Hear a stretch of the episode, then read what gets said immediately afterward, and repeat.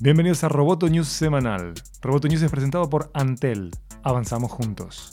Mi nombre es Miguel Ángel Dobrich y junto a Natalia Ralde daremos las noticias más relevantes del mundo tecnológico.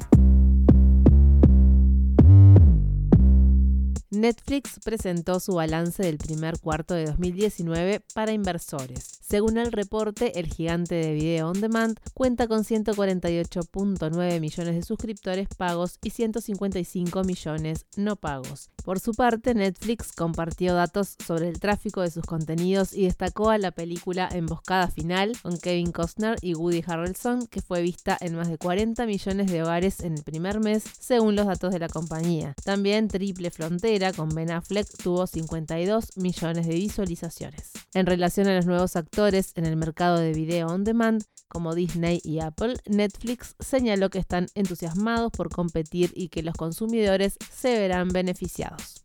Facebook obtuvo los contactos de correo electrónico de más de 1.5 millones de usuarios sin su consentimiento, según Business Insider. La compañía dijo que los datos, que comenzaron a ser recogidos en mayo de 2016, fueron subidos involuntariamente a Facebook y que están en el proceso de eliminarlos. Los contactos de correo electrónico se utilizaron para mejorar la eficacia publicitaria de la plataforma, construir la red de conexiones sociales y sugerir amigos para agregar. Facebook no accedió al contenido de los correos electrónicos de los usuarios, según un portavoz de la empresa.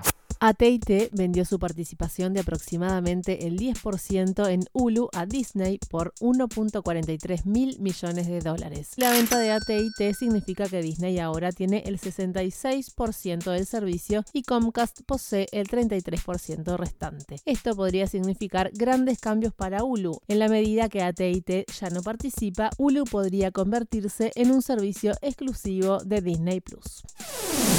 Roboto News es parte de Dopcast. Sigue Amenaza Roboto en arroba amenaza roboto y en facebook.com barra amenaza roboto. News semanal fue presentado por Antel. Hasta la próxima. Roboto. News.